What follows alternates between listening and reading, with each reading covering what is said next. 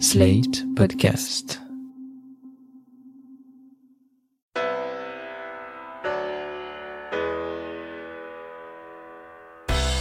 Bonjour et bienvenue dans Le Monde Devant Soi, le podcast de Slate sur l'actualité française et internationale. Je suis Christophe Caron et je suis encore confiné, comme mes deux camarades du Monde Devant Soi, Jean-Marie Colombani, directeur de la publication de Slate.fr, et Alain Frachon, éditorialiste au Monde, spécialiste des questions internationales. Bonjour messieurs. Bonjour Christophe. Bonjour Christophe.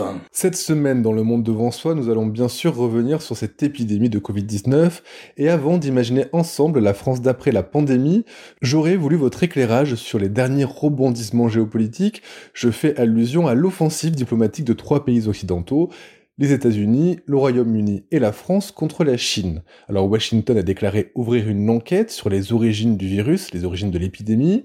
Londres a averti Pékin qu'il devrait répondre à des questions difficiles, je cite, et Paris, par la voix d'Emmanuel Macron, dans une interview donnée au FT, a évoqué, je cite encore, des choses qui se sont passées et qu'on ne sait pas. Alors que se passe-t-il exactement? Assiste-t-on à un accès de complotisme au sommet des États occidentaux, Jean-Marie? Ben, au, au, point de départ, avant de parler de la diplomatie, il y a ce que vient de déclarer le professeur Montagnier. Le professeur Montagnier, c'est celui qui a découvert le virus du sida et qui en a reçu euh, pour le coup un prix Nobel et qui euh, continue ses recherches un petit peu tous azimuts et qui a qui a affirmé que le virus qui nous préoccupe est un virus qui serait né dans un laboratoire à Wuhan, un laboratoire qui était consacré à la recherche d'un vaccin contre le sida. Et cette recherche de ce vaccin contre le sida a conduit les, ceux qui dirigent ce laboratoire à mélanger un élément de VIH avec un élément de coronavirus et ça donnerait le virus qui nous préoccupe aujourd'hui et qui serait donc issu d'un de ce laboratoire non pas par malveillance mais par défaut de précaution par défaut de, de sécurité ou de sécurisation dans les recherches qui étaient accomplies là. Donc c'est évidemment euh, de quoi nourrir toutes celles et ceux qui croyaient déjà que le virus était issu d'un laboratoire et non pas du marché aux poissons de Wuhan.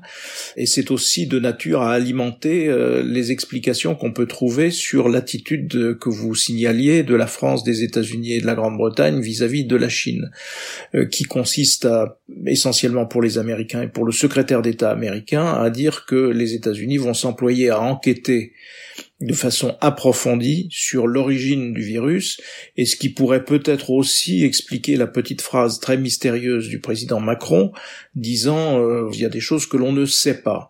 Donc tout cela va nourrir euh, les réseaux sociaux, ça va nourrir les, les différentes hypothèses euh, complotistes et autres. reste à savoir si le professeur Montagnier dit vrai ou non. Est-ce que je suis absolument hors d'état de dire? Mais justement, le professeur Montagnier, malgré son Nobel et sa découverte du virus du sida en 1983, est assez contesté depuis quelques années pour des prises de position anti-vaccin, par exemple, ou ses déclarations sur la mémoire de l'eau. Alors j'aurais deux questions, Jean-Marie. Est-ce qu'on peut vraiment lui faire confiance? Et d'autre part, est-ce que on a raison de relayer ces déclarations au risque de semer une certaine confusion, vu qu'on a déjà beaucoup de mal à contenir les fake news? D'abord, je ne sais pas ce que sera la réaction des, des autorités euh, sanitaires et des, par exemple, du, du président du conseil de, euh, scientifique qui entoure le président de la République ici en France, mais aussi d'un certain nombre de chercheurs aux États-Unis euh, et ailleurs, aux déclarations du professeur Montagnier. Maintenant, c'est malgré tout un prix Nobel, c'est malgré tout une autorité, c'est quelqu'un qui est fort de sa découverte du virus du SIDA et qui nous explique que dans le virus actuel, il y a des éléments du VIH, donc euh, et qu'il énonce ça comme une constatation objective faite par ses propres laboratoires. On peut difficilement le passer sous silence, même si je conçois très bien que ce soit évidemment après de nature à, diverses exploitations euh, fantaisistes.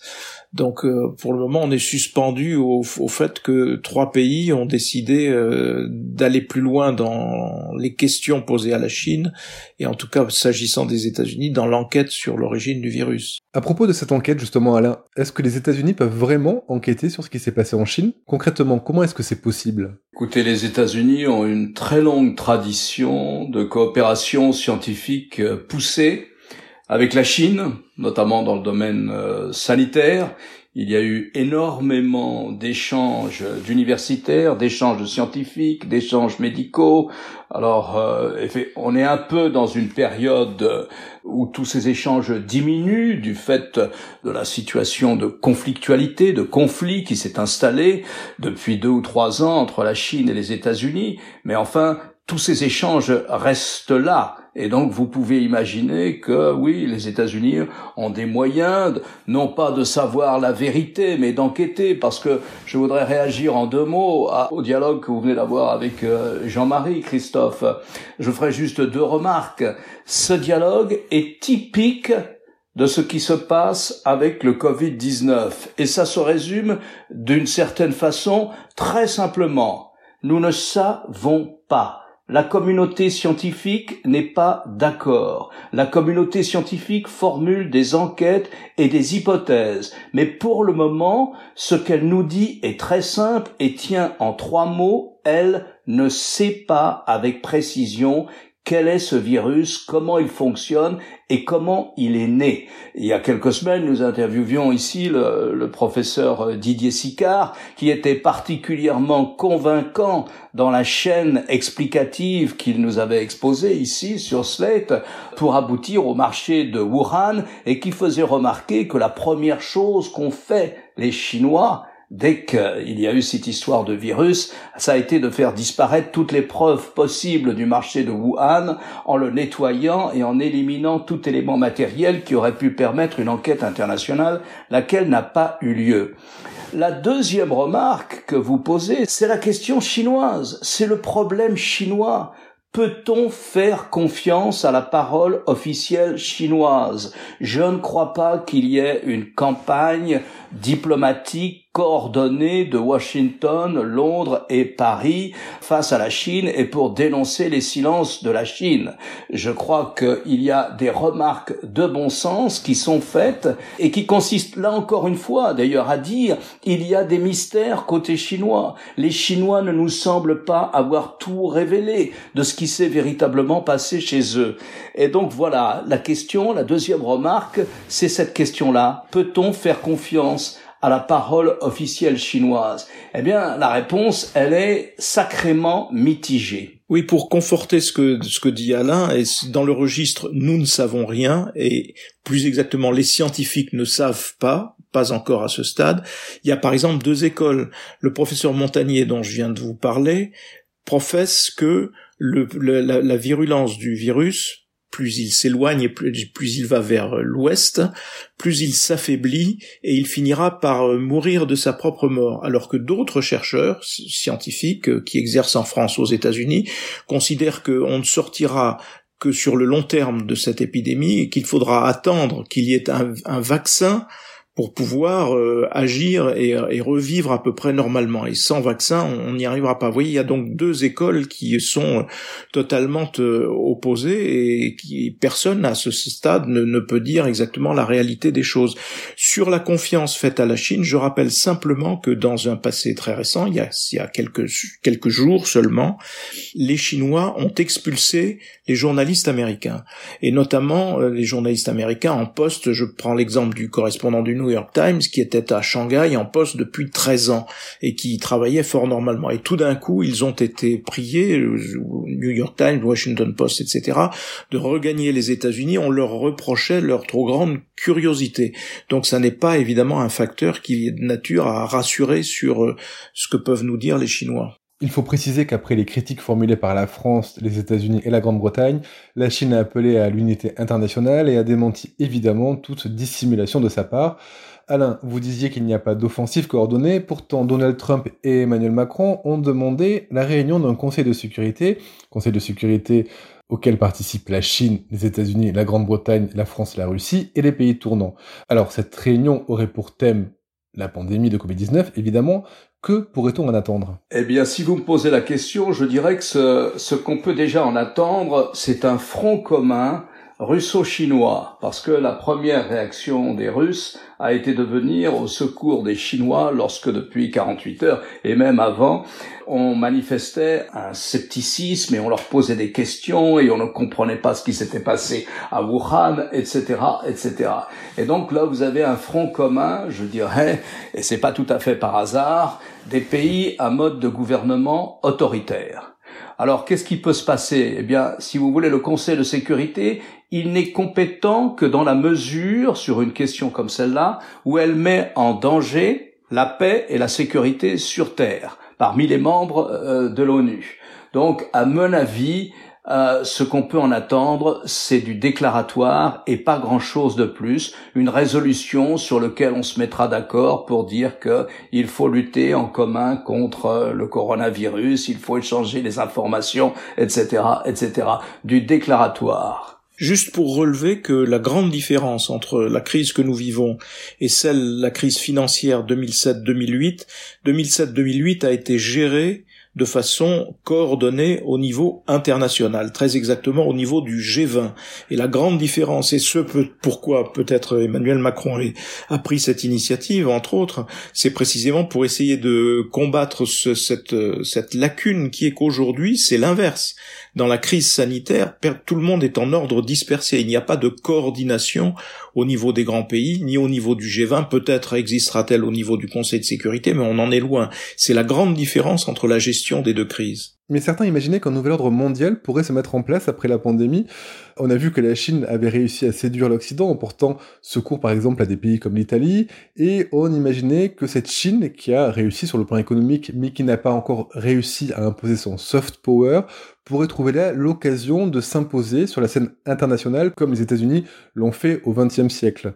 Est-ce que ce statut de superpuissance culturelle et politique dont rêve la Chine, elle peut encore l'obtenir, Alain? Une crise comme celle-là, comme souvent la plupart des crises d'ailleurs, elle ne modifie pas fondamentalement les grandes tendances qui seront celles du monde de demain, mais elle les accélère, elle les exacerbe.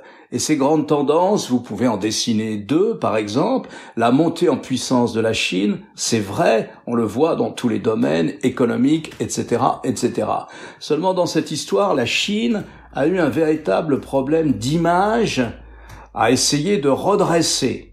L'image était mauvaise. On a accusé la Chine, on accuse la Chine d'avoir perdu de précieuses semaines parce qu'elle n'a pas voulu avouer ou dire tout de suite qu'on était en présence d'un virus extrêmement dangereux et qui se transmettait entre les humains. Donc on lui a très vivement reproché cela. Et elle a cru pouvoir compenser son image en redresser son image par une coopération économique accélérée en matière médicale, puisqu'elle était la seule à pouvoir acheminer des masques, en tout cas, et peut-être aussi des médicaments dans la mesure où, dans certains domaines, elle a un quasi-monopole de la fabrication de médicaments, puisque c'est là que les firmes occidentales se sont massivement délocalisées. Et donc, elle a un problème d'image à se refaire. Alors, elle a essayé de le refaire en compensant, en livrant en Afrique, en Europe, en Italie, ailleurs aussi, des masques à droite et à gauche. Mais on voit bien qu'elle a du mal, qu'elle bute sur ce qui s'est passé au début, qui est typique des régimes autoritaires. La Chine a fait taire ses propres lanceurs d'alerte. D'une certaine manière, les politiques, le parti l'a emporté sur les experts soit parce qu'on avait peur d'annoncer une mauvaise nouvelle à l'échelon inférieur du parti, on avait peur d'annoncer une mauvaise nouvelle à l'échelon supérieur, alors on a perdu de précieuses semaines. À mon avis, on est toujours sur cette tendance-là. La Chine est de plus en plus présente sur la scène internationale, elle le sera encore plus demain. Et sa présence est d'autant plus forte et d'autant plus évidente, si vous voulez, qu'on est en phase de récession, de retrait du leadership américain.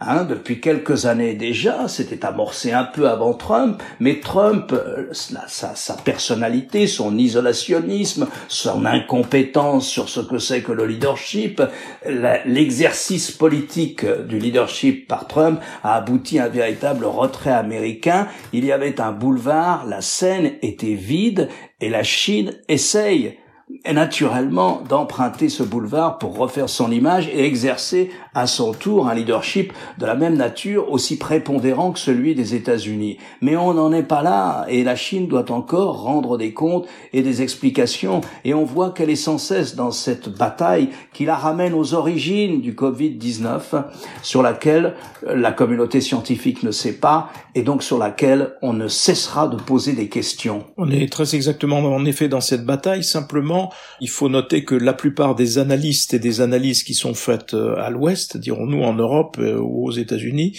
établissent que le grand problème du début du XXIe siècle que nous vivons, c'est évidemment la montée ou l'aspiration de la Chine à l'hégémonie, l'aspiration de la Chine à installer une sorte de leadership, et que c'est ça le problème dominant que vont avoir à traiter à la fois les États-Unis mais aussi euh, l'Union européenne. Et ça, c'est la tendance longue que décelait Alain et qui est évident qui va continuer d'occuper les esprits et de savoir comment gérer ce problème chinois à la fois par la coopération et en même temps par euh, l'idée de contenir l'hégémonie naissante de la Chine.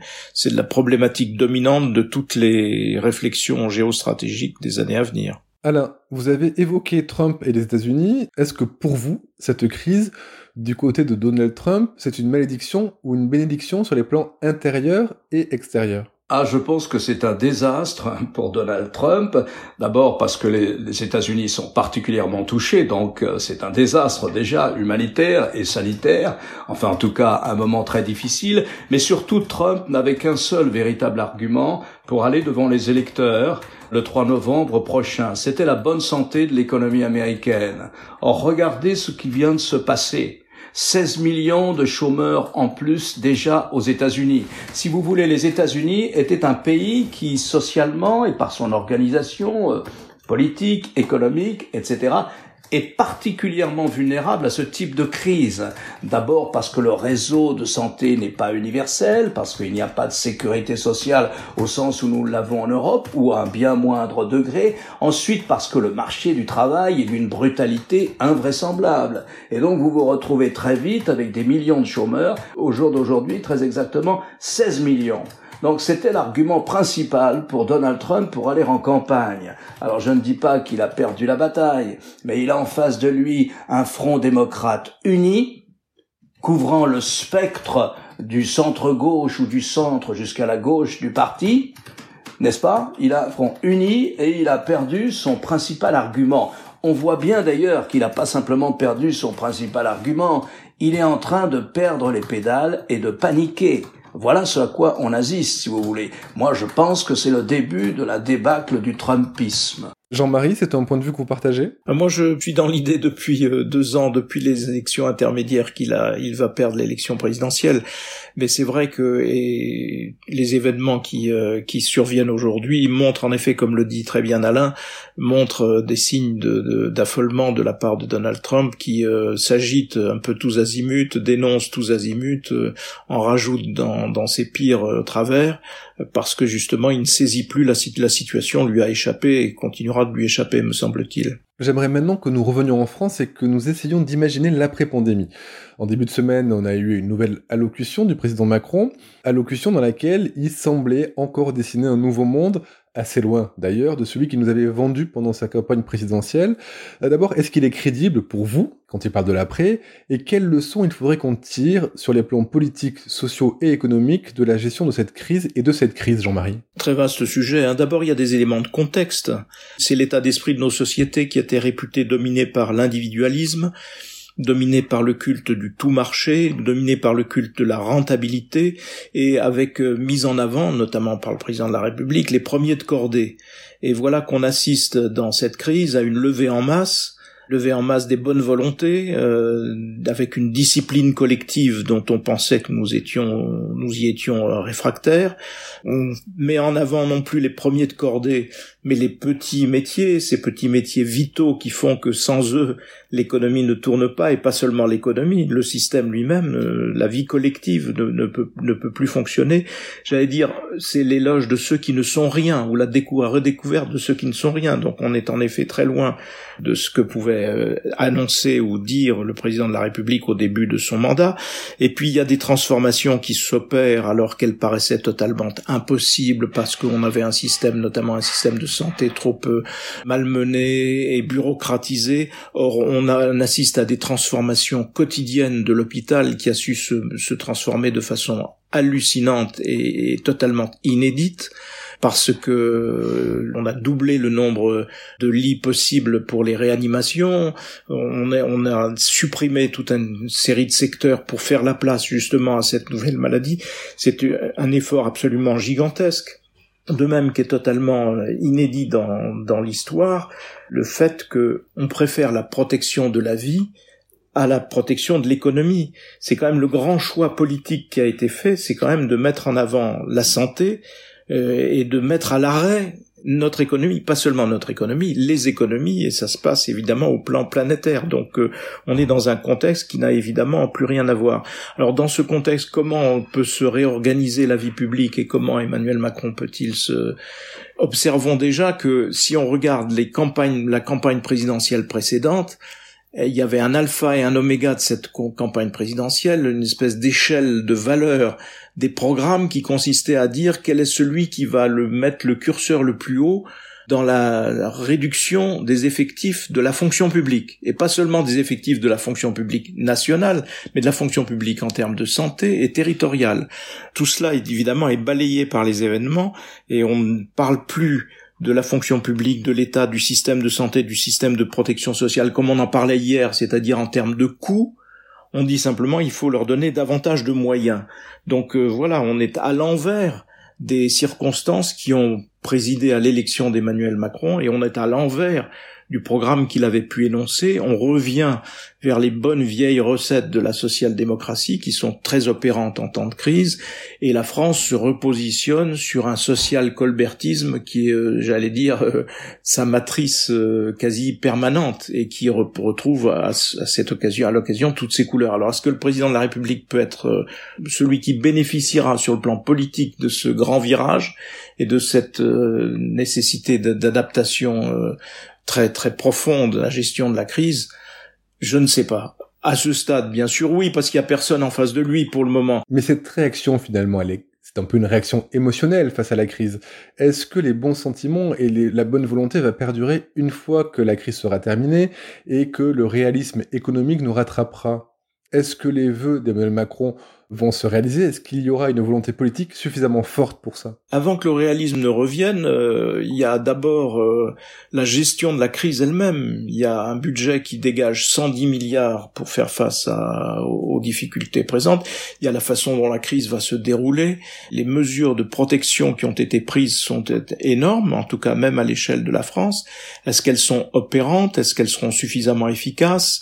Est-ce qu'elles euh, pourront contenir ici et là la, volonté de, faire ressurgir un certain nombre de clivages qui existera bien sûr.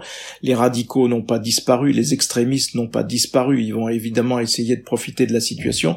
Ça, à ce stade, je n'en sais rien. Alain. Oui, euh, je reviens à l'origine euh, de votre question là, et je vois très bien où vous voulez en venir, mais euh, il n'y a pas d'originalité française dans cette histoire. Au moins, si on regarde la carte politique européenne, Emmanuel Macron fait ce que font les autres pays européens. Les autres pays européens font comme Emmanuel Macron.